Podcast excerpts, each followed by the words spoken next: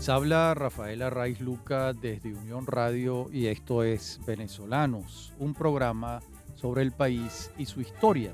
En la continuación de esta serie que hemos iniciado la semana anterior sobre el siglo XX venezolano. Mi número de productor nacional independiente 30720. En el programa anterior ya habíamos entrado en el primer gobierno de Juan Vicente Gómez. Habíamos visto el episodio de la, del golpe de Estado que le dio Gómez a Cipriano Castro. Vimos la constitución de 1909. Vimos eh, la inauguración de la Academia Militar de Venezuela en el cuartel de la planicie y el inicio de la profesionalización eh, de las Fuerzas Armadas desde el punto de vista académico en Venezuela. Y en este segundo programa vamos a ver entonces eh, la Constitución Nacional mm, de 1914, ¿verdad? Em, recordemos que al año siguiente de inaugurada la Academia Militar en la Planicie, el gobierno de Gómez adquiere el Palacio de Miraflores en 1911. Recordemos que el Palacio de Miraflores fue construido por Joaquín Crespo y doña Jacinta Parejo de Crespo como su residencia personal particular. Ese no era un palacio público, era la casa que ellos estaban construyendo para vivir allí. Em, bueno, sabemos que el general Crespo cae en combate en 1898. Misia Jacinta mm, a duras penas avanza en la construcción del palacio, pero no tenía en perspectivas vivir allí. Comienza alquilándolo y finalmente eh, el gobierno mm, del general Gómez lo adquiere en 1911, como señalábamos. También para esta época de 1914, ya el petróleo era un factor fundamental de la economía venezolana. Había ocurrido el estallido del pozo Sumaque 1 en 1914, descubierto por la Shell en Venezuela. Y em, estaba por comenzar la producción petrolera eh, de gran significación. Hay un paréntesis porque en 1914 también estalla la Primera Guerra Mundial y la Shell cautelosamente decide mm, ralentizar sus inversiones en Venezuela y eh, fueron pocas, de modo que el pozo no se hicieron las inversiones eh, a gran velocidad, sino que se esperó que eh, al terminar la Primera Guerra en 1918, pues comenzara la producción petrolera eh, ya a, muy buen ritmo y con muy buenas inversiones por parte de la Shell. Dos años antes, en 1912, ocurre una intervención de la Universidad Central de Venezuela por parte de la dictadura de Juan Vicente Gómez, y en paralelo están ocurriendo dos hechos en el orden de la cultura. Se crea el Círculo de Bellas Artes que viene a poner en tela de juicio eh, la educación artística impartida en la Academia de Bellas Artes. Siempre los pintores han sido vanguardistas, no solo en su, en su arte, sino en lo que eso significa para la sociedad también. Y bueno, de acuerdo con la Constitución Nacional, en 1913 tendrían que convocarse elecciones indirectas, pero el general Gómez pensaba distinto y ante la hipotética invasión del general Castro por las costas de Falcón, pues Gómez suspende las garantías y se declara en campaña. Se declara en campaña fijando su cuartel general en la ciudad de Maracay y el doctor José Gil Fortul, entonces presidente del Consejo de Gobierno, queda encargado de la presidencia de la República. Mm, mientras otros acompañaban a Gómez en ese consejo de gobierno, eh, pues no lo siguieron en la aventura continuista. Ese es el momento, la coyuntura en la que salen del gobierno el general Leopoldo Batista y el general Ramón Ayala. Allí es donde se produce un primer cisma en las fuerzas que acompañaron a Gómez desde que asumió la presidencia de la República por la vía de un golpe de Estado en 1908. Y entonces va a comenzar la presidencia provisional de Victorino Márquez Bustillos, que se va a prolongar entre 1915 y 1922. ¿Cómo ocurrieron estos hechos? Eh, ¿Cómo, cómo pasó esto? Bueno, vamos a tener a Gómez entrando a Caracas triunfante en enero de 1914 y en abril un Congreso Nacional de Plenipotenciarios lo designa presidente provisional de la República y a la vez comandante en jefe del ejército. Pero la disposición constitucional vigente de ejercer la presidencia de la República desde Caracas incomoda a Gómez y entonces designa a un presidente provisional. Ese presidente provisional es el doctor Victorino Márquez Bustillos. Finalmente, hay una constitución nueva que se aprueba en 1914, promulgada el 13 de junio. Se establece un periodo presidencial de siete años, el septenio, y el 3 de mayo de 1915 el Congreso Nacional elige al general Gómez para el periodo 1915-1921. Pero, como dijimos antes, Gómez no quiere abandonar Maracay para vivir en Caracas y entonces se designa como presidente provisional al doctor Márquez Justillos y permaneció esos seis años allí mientras Gómez ostentaba un extraño cargo de presidente electo y comandante en jefe del ejército.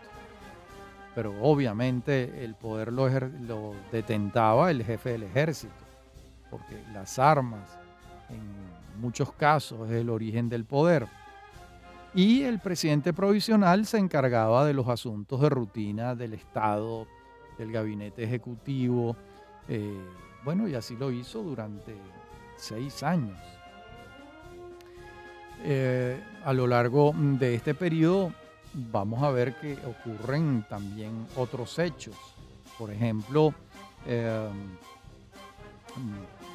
las disidencias de Rafael Arevalo González, de Román Delgado Chalbó, de Emilio Arevalo Cedeño, que invadió en siete oportunidades el territorio por los lados del Arauca. Las disidencias de Horacio Ducharne, de Ángel Lanza, de Juan Pablo Peñalosa y de los hermanos Matías y Patrocinio Peñuela. Y bueno, y todos aquellos que participaban en conspiraciones, las consecuencias eran el exilio o la cárcel. Román Delgado Chalbó pasó 14 años preso en la rotunda. Cuentan que el pelo, la cabellera le llegaba a las rodillas hasta que finalmente eh, Gómez eh, lo dejó salir de la cárcel y de inmediato Román Delgado se va del país y organiza la expedición del Falque, como veremos eh, luego. Bien, Así vamos avanzando hacia la Constitución Nacional de 1922 y el estallido del pozo Los Barrosos II. Eso fue un acontecimiento de la mayor importancia en el mundo petrolero. Cuando el pozo estalla, eh, dispara hacia arriba, hacia el cielo, una columna de petróleo de 100 metros y de un diámetro de alrededor de 30 o 40 centímetros, que equivalía a desperdiciar alrededor de 100 mil barriles diarios, y les tomó ocho días controlar el chorro de petróleo a través de la válvula. Esto señalaba que la magnitud del yacimiento de los Barrosos II era para ese momento en el mundo lo más grande que se había hallado en petróleo. En la próxima parte del programa continuaremos viendo estos y otros hechos durante la dictadura del general Gómez. Ya regresamos. Estás en sintonía de Unión Radio Cultural. Recuerda, todos los programas están colgados en la aplicación anchor.fm. Este programa, Venezolanos, lo puedes volver a escuchar los sábados a las 10 de la noche y los domingos a las 10 de la mañana. Somos Unión Radio Cultural. Escuchar la palabra de Dios nos acerca a la reflexión espiritual, nos fortalece la fe y la esperanza. Sin embargo, la historia sigue cantando y glorificando a Dios. Su presencia es vital para la humanidad, para Venezuela, para el mundo entero. Y nosotros somos parte de esta historia del reinado de Dios. Ustedes y yo, los cristianos, los católicos y aquellos que se sientan tocados por el Espíritu de Jesús de Nazaret, por el Espíritu Santo. Misa Dominical con el Padre Onéger Molina García. Domingos 5 y 7 de la mañana y 10 de la noche. Somos Unión Radio Cultural.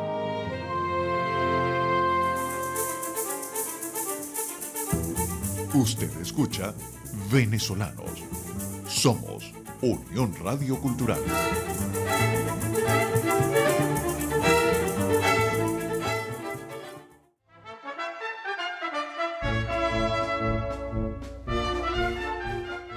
Decíamos en la parte anterior del programa que veríamos ahora otros hechos. Recordemos que la reforma de la Constitución estableció los cargos de vicepresidente de la República y eran dos vicepresidentes.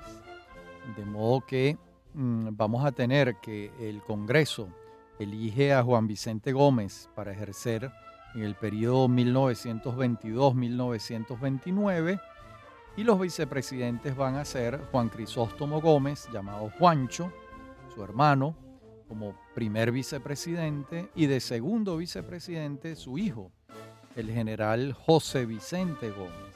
De modo que ya estábamos en una suerte de epifanía del nepotismo y además la prefiguración de una especie de dinastía que finalmente no ocurrió, pero en este momento parecía ser la voluntad del general Gómez que así fuese, pero los hechos se van a decantar por otro camino. La reforma mantiene el periodo presidencial en siete años y esta vez sí se permite la reelección inmediata por un periodo. Esta nueva etapa de la dictadura va a ser una vuelta de tuerca más en el personalismo, que ahora también se expresa nepóticamente, como ya vimos. Entonces, em, bien y viene la explotación petrolera incrementándose con el hallazgo de los Barrosos II en la zona de Cabimas, en el campo de Cabimas, eh, y va a mm, comenzar a trabajar en Venezuela la Standard Oil de mm, John D. Rockefeller y sus hijos, porque hasta este momento quienes han eh, tenido hallazgos importantes son los británicos y los holandeses, que son los propietarios de la Shell a partir de 1921 comienzan las exploraciones del Standard Oil y muy pronto pues van a, conseguir em, petróleo en sus exploraciones y comenzarán a producir en Venezuela también. Recordemos que la Standard Oil en Venezuela se llamó la Creole Petroleum Corporation. Vamos a tener que ya para 1926 las exportaciones de crudo superan en mucho a las de café. El café era el principal producto de exportación venezolano a lo largo de todo el siglo XIX y hasta esta fecha del siglo XX. Y ya a partir de aquí los ingresos eh, en divisas eh, del Estado venezolano por la vía de las regalías de la industria petrolera van a crecer ostensiblemente en los años por venir. En 1923 tenemos un episodio curioso y es el asesinato de Juancho Gómez en el Palacio de Miraflores. Nunca se supo quién cometió el crimen, pero el gobierno se lo atribuyó a sus enemigos y arreció la represión en contra de sospechosos, de no simpatizantes del gobierno. Y mm, bueno, eh, eso fue una oportunidad para las fuerzas represivas del gomecismo eh, de perseguir a sus adversarios, por más que nunca se supo quién fue el autor material e intelectual del asesinato de Juancho Gómez. Ya para esta época, por otra parte, la nómina de intelectuales que forman parte del gobierno de Juan Vicente Gómez es verdaderamente notable, esto hay que señalarlo. Forman parte de su gobierno Laureano Vallenilla Lanz, Francisco González Guinán, José Gil Fortul, César Sumeta, Pedro Emilio Col, Manuel Díaz Rodríguez, Pedro Manuel Arcaya, Eloy González, Caraxiolo Parra Pérez. Estamos hablando de autores de obra importante en el orden de la sociología, de la política, de la narrativa, porque ahí está Díaz Rodríguez. Estamos hablando de historiadores de primer orden como Caraxiolo Parra Pérez o Francisco González Guinán. Y además en el gobierno hay hombres públicos, gerentes públicos destacados. Hay que señalar con toda justicia el trabajo de Román Cárdenas. Cárdenas primero es ministro eh, de Obras Públicas. Eh, durante su ministerio es que se, se, establece el Plan Carretero Nacional, que después le tocó implementarlo al ministro que lo sucede, que es Luis Vélez. Y mm, pasa Román Cárdenas a ser ministro de Hacienda, cargo que desempeñó durante muchísimos años y se le puede atribuir con toda justicia el ordenamiento de la hacienda pública nacional, las cuentas públicas. Y también forma parte del gobierno del general Gómez, un hombre honestísimo, como fue el médico Gumercindo Torres, que fue ministro de Fomento, y le tocó pues el manejo en dos oportunidades de la política petrolera de la dictadura del general Gómez con resultados sumamente importantes en lo que a modernización legislativa se refiere. Su consultor jurídico era su paisano, su coterráneo, el doctor Pedro Manuel Arcaya, quien a su vez va a desempeñar una tarea codificadora importante a lo largo de la dictadura del general Gómez esto va a ser significativo para la futura modernidad del sistema jurídico venezolano, la codificación que adelanta el doctor Arcadio. De modo que no todo fue oprobio en el régimen del general Gómez, como señalaban sus detractores políticos, y tampoco todo fue orden y progreso, también hubo violaciones de los derechos humanos, eh, corrupción administrativa, de modo que mm, este, había flores en una mano y piedras en la otra. De modo que eso, eso está bastante claro. Y en 1925 vamos a tener que el general Gómez se empeña en otra reforma constitucional que le resuelva una incomodidad. Recordemos que la carta vigente eh, señalaba que el presidente de la República no podía permanecer más de 25 días fuera del asiento del poder. El asiento del poder estaba en Caracas, la sede de los poderes públicos. De modo que se levanta esta prescripción y además aprovecha para eliminar las dos vicepresidencias y se crea una sola, la de su hijo José Vicente Gómez. Luego en estos años, en 1928, vamos a tener los episodios de la generación política y literaria de 1928 que mm, va a surgir en medio de la dictadura del general Gómez y que es importante referir cómo fueron los acontecimientos. Recordemos que la Federación de Estudiantes de Venezuela, la FEB, se funda el 15 de marzo de 1927 y su primer presidente fue el estudiante Jacinto Fombona Pachano, gran poeta y funcionario también vicecanciller y embajador en los Estados Unidos en el gobierno de Rómulo Gallegos. Eh, Jacinto Fombona Pachano va a ser sucedido en noviembre de ese año por otro estudiante, como es lo natural. Ese estudiante se llama Raúl Leoni. Y a esta junta directiva presidida por Leoni es a la que le toca organizar la Semana del Estudiante en febrero de 1928. Y allí para los actos previstos el propio Leoni escogió a los oradores y no se escogió a sí mismo. Interesante. Y entonces escoge a Jovito Villalba para que discurra ante los restos del Libertador en el Panteón Nacional, a Joaquín Gabaldón Márquez, que habla frente al busto de José Félix Rivas en la Plaza de la Pastora, Antonio Arraiz, Jacinto Fombona Pachano y Pío Tamayo van a declamar sus versos en la coronación de la reina de los estudiantes, Beatriz I. Y Rómulo Betancourt, otro estudiante de Derecho, enciende los ánimos con un discurso interpelante. El gobierno se siente desafiado por los estudiantes, pero es un desafío con un lápiz y un papel en la mano, no es un desafío armado.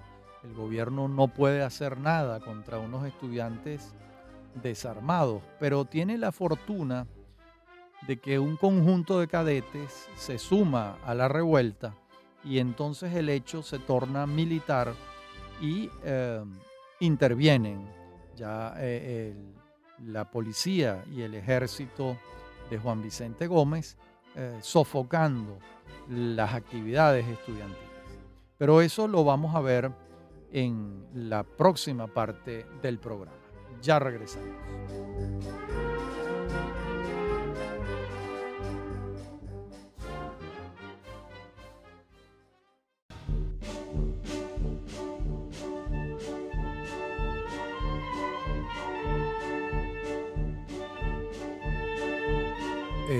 En la parte anterior del programa veníamos viendo estos acontecimientos a partir de la Semana del Estudiante en febrero de 1928.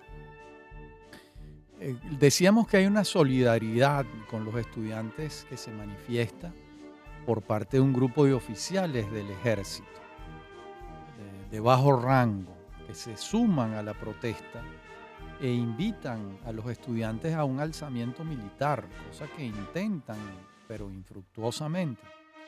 El movimiento es develado y el general Eleazar López Contreras los hace presos, ¿verdad? Con la circunstancia muy difícil de que su hijo, el cadete Eleazar López Wolkmark, formaba parte de estos jóvenes oficiales en armas. Estos sucesos tienen lugar el 7 de abril, fíjense, dos meses después de los otros, y ocurren a las puertas del cuartel San Carlos en Caracas. Y hay que recordar también que la solidaridad con el movimiento estudiantil no provino solamente de un grupo de militares, sino de la gente común en la calle que les manifestaba su respaldo. De modo que esta fue la primera crisis importante que experimentó el gobierno de Gómez, ya que no se trataba de la expresión de un descontento de un sector armado de la sociedad, sino de jóvenes estudiantes que recibían el apoyo de mucha gente inconforme con la vida que se llevaba en la Venezuela de entonces. Es decir, el descontento no era de caudillos con sus huestes, sus seguidores, sino de gente joven, eh, que contaba con la solidaridad de sus familias, lo que hacía la revuelta un hecho de significación sociológica más que de significación militar, que no la tenía, no era ninguna significación militar.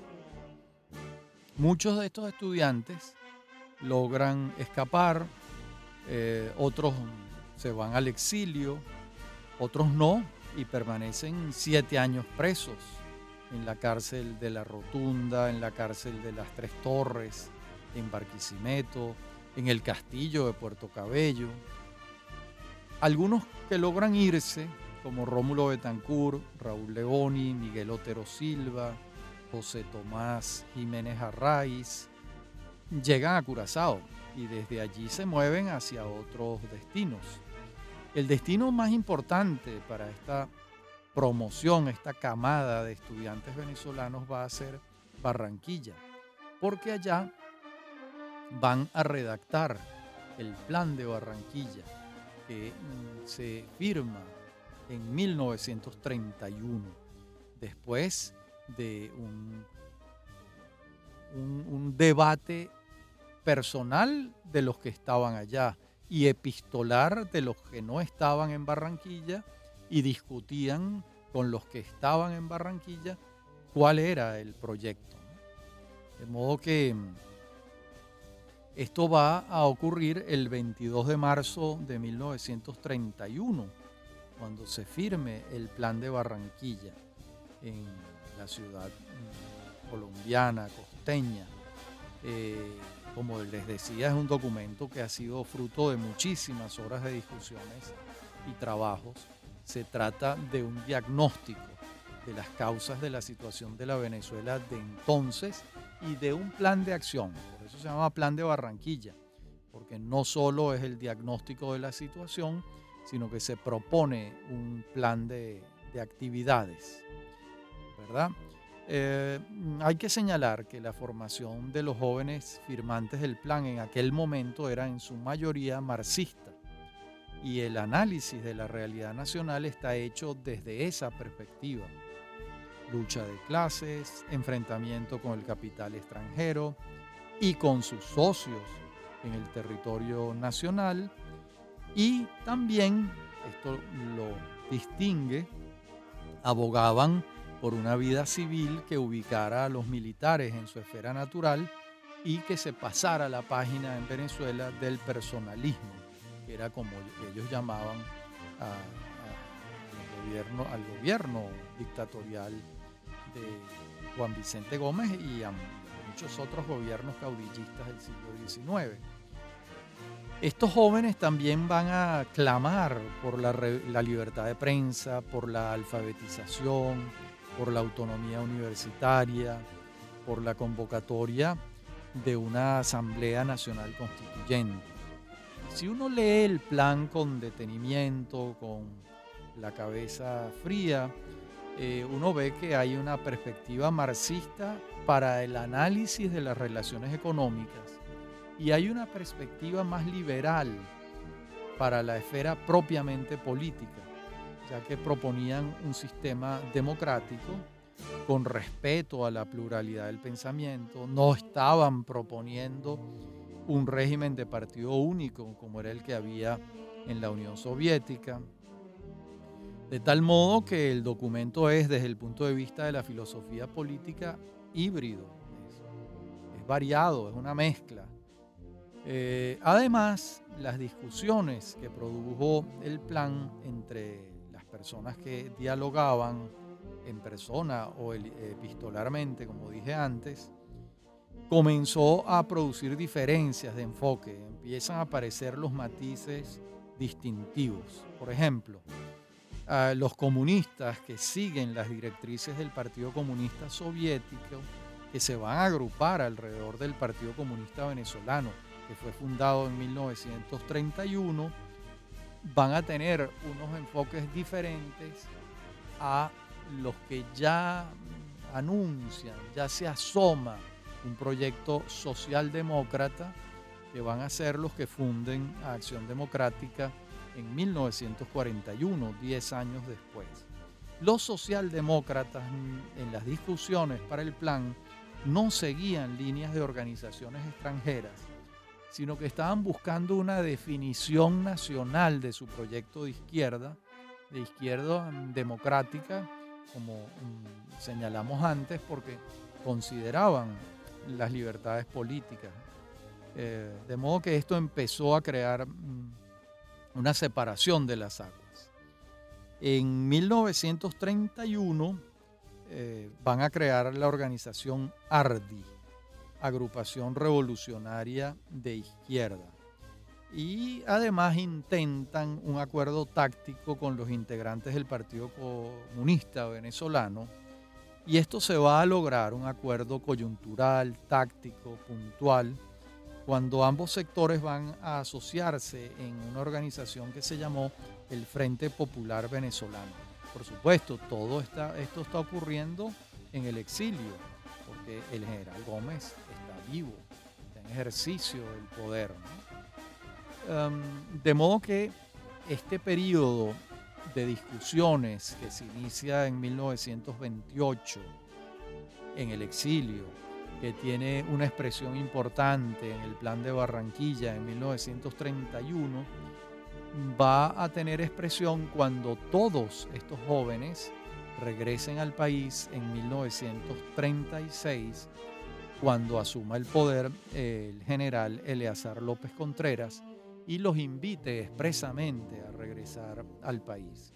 Entonces esas diferencias, esos matices, esos proyectos políticos mm, ya para 1936 van a estar más delineados, van a aflorar con mayor claridad, aunque en 1936 seguían ellos haciendo intentos por hacer política juntos alrededor de organizaciones que van a crear cuando regresen a Venezuela en 1936. Lo interesante desde nuestro punto de vista es seguir eh, cómo, cómo ocurrieron estos hechos cómo se redacta el plan de Barranquilla, qué diferencias particulares hay en relación con la vida política, porque en relación con la vida económica, eh, cuando uno lee el plan de Barranquilla advierte que allí está eh, sobre la mesa una lectura marxista de las relaciones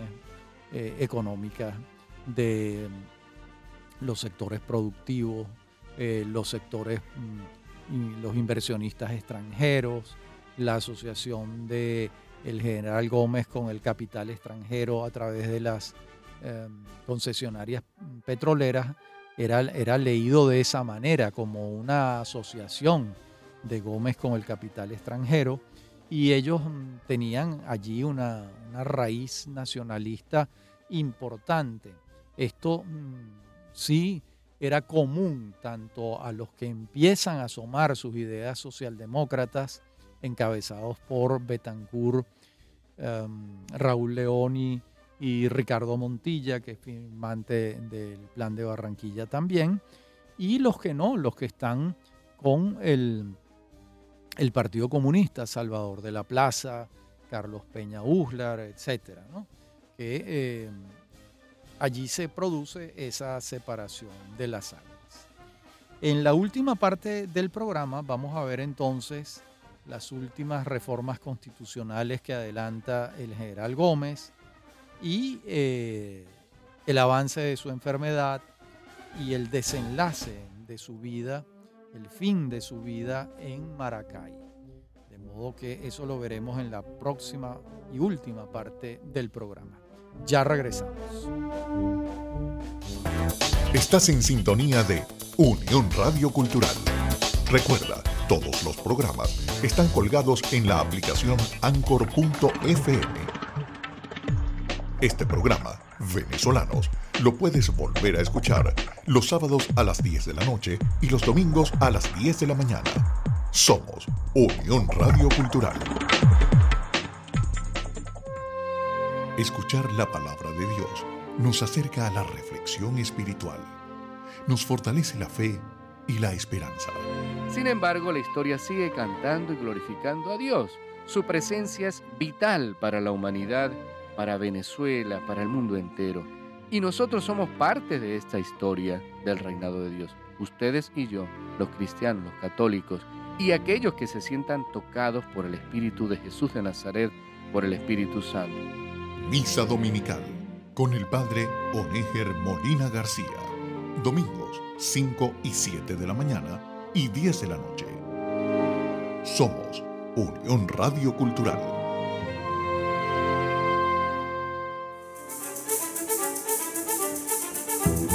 Usted escucha Venezolanos. Somos Unión Radio Cultural.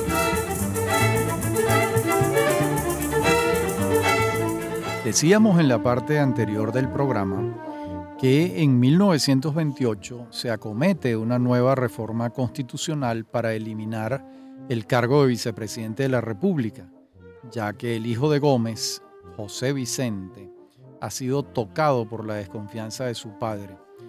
Yo recuerdo en una oportunidad que el doctor Uslar, en una entrevista que sostuve con él, que está publicada, que se llama Arturo Uslar Pietri, Ajuste de Cuentas, relataba la manera como el general Gómez le hizo saber a sus allegados que su hijo había dejado de tener su absoluta confianza.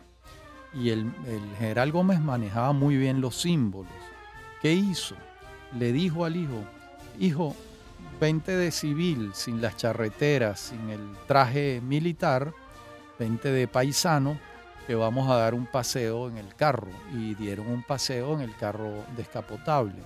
Y la ciudad de Maracay vio que eh, Vicentico, como lo llamaban, iba con su padre mm, sin el traje de militar. Y eso fue interpretado como en efecto era, que mm, había perdido la confianza de su padre. Mm, se va muy pronto a vivir a París y muy pronto también le va a dar un cáncer y fallece. Pero este detalle me pareció siempre importante del manejo de los símbolos por parte del general Gómez. Está en ese libro mío al que ustedes pueden recurrir con toda facilidad. Y em, en esta oportunidad se introdujo en la Constitución Nacional, en esta reforma, el inciso 6 del artículo 32. Ese inciso prohibida expresamente la actividad comunista o anarquista en Venezuela. Luego, en 1929 tiene lugar otra reforma que introducía cambios en el periodo presidencial que se estaba iniciando en 1929 y que iba a concluir en 1936. La reforma establecía que el jefe del ejército compartiría funciones de jefe de Estado con quien fuese electo presidente de la República. Esto es interesante. Decir, ahí va, va a elegirse a un presidente de la República, pero a quien se elija va a compartir la jefatura del Estado con el jefe del ejército, que es el general Gómez. Entonces el Congreso elige a Juan Bautista Pérez por sugerencia del general Gómez. ¿Quién era Pérez? Se venía desempeñando como presidente de la Corte Federal y de Casación y entonces es elegido presidente de la República. Gómez se queda con el control del ejército y tiene un presidente eh, que se ocupa de las tareas administrativas del Estado, como ya había ocurrido con Victorino Márquez Bustillos y con José Gil Fortuna. Pérez va a detentar el cargo en las condiciones descritas hasta 1931, cuando se crea una situación interna dentro de los seguidores de Juan Vicente Gómez, un tema de diferencias en el interior del gomecismo, y Juan Bautista Pérez renuncia. Entonces tiene lugar la séptima y última reforma que Gómez hace de la Constitución Nacional es una reforma muy sencilla. Se reunieron en un solo cargo las funciones de presidente de la República y comandante en jefe de los ejércitos. Y el designado para ambas tareas fue una sola persona que no era un misterio para nadie, Juan Vicente Gómez. Por otra parte, la afección prostática que padecía Gómez que había comenzado a padecerla en 1921, ya tenían 14 años en esto.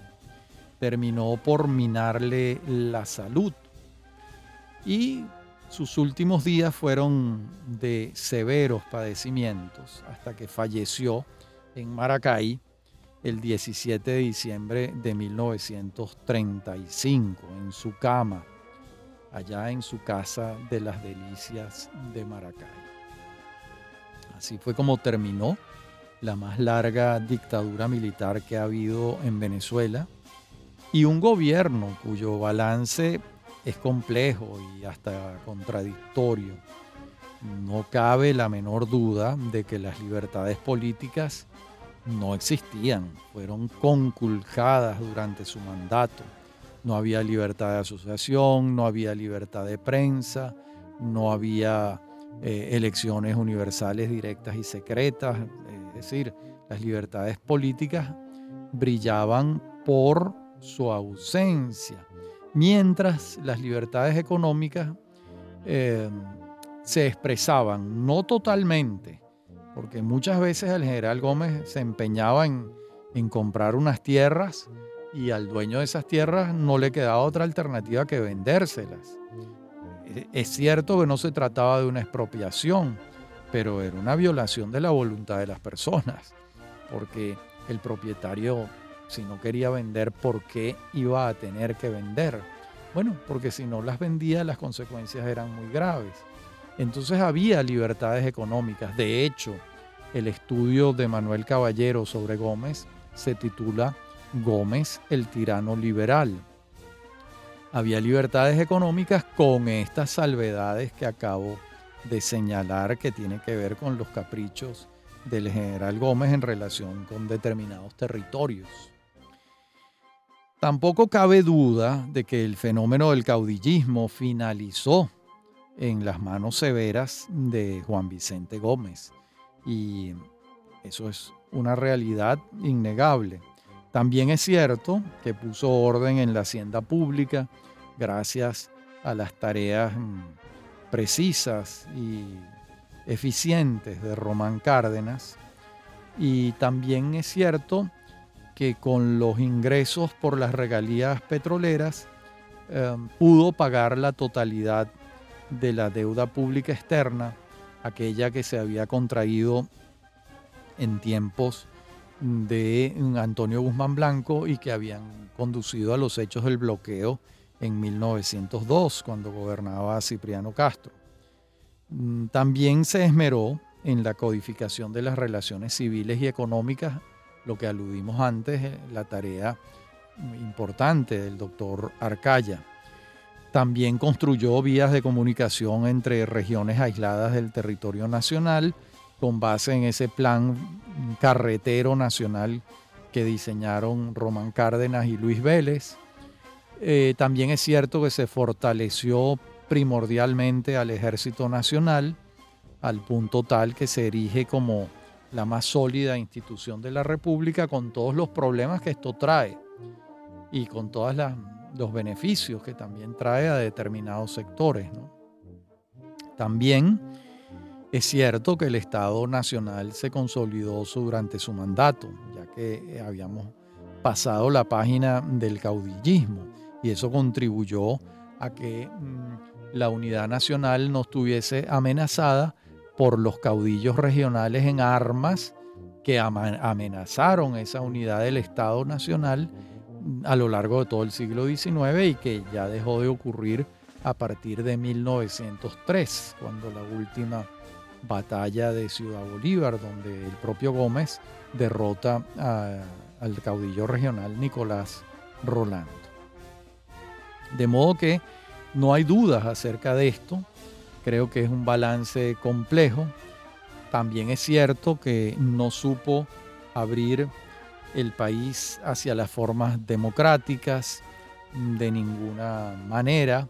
Eh, la juventud solicitaba otras formas de relación política y de convivencia pacífica. Prefirió mm, eh, la cárcel o el exilio para esas nuevas generaciones de venezolanos que querían vivir en otras circunstancias, completamente diferentes. Fue implacable con sus adversarios y sumamente generoso con sus amigos. Y digamos que había una Venezuela silenciosa que no se expresaba abiertamente a lo largo de muchos años de su gobierno y que en el momento de su muerte se expresó. Se expresó al no más morir Gómez, comenzaron los saqueos en, a las casas de los gomecistas, muchos tuvieron que irse al exilio y comenzó por la vía de la violencia una transición encabezada por el ministro de Guerra y Marina de Juan Vicente Gómez, el general Eleazar López Contreras, que inteligentemente eh, interpretó con claridad lo que la nación venezolana estaba mm, solicitando y eh, hizo la transición de la rigidez gomecista a un gobierno de mayor apertura, más moderno, como el que desarrolló el propio Eleazar López Contreras. De modo que mm, ese es un punto importante a señalar. De modo que mm, esta es la vida y obra de Juan Vicente Gómez y su gobierno. Mm, hemos eh, más bien visitado su gobierno, su vida lo hemos hecho en otros programas, como ustedes saben perfectamente. En esta oportunidad hemos visto su gobierno dentro de esta historia del siglo XX venezolano que estamos trabajando en esta serie. Bueno, como siempre, ha sido un placer hablar para ustedes. Me acompaña en la producción Inmaculada Sebastiano y en la dirección técnica Francisco Gil. A mí me consiguen en mi correo electrónico rafaelarraiz.hotmail.com o en Twitter arroba Rafael De modo que este es el segundo capítulo de la historia del siglo XX en Venezuela mm, y la, en nuestro próximo capítulo comenzaremos ya con la presidencia del general Eleazar López Contreras. Hasta nuestro próximo encuentro.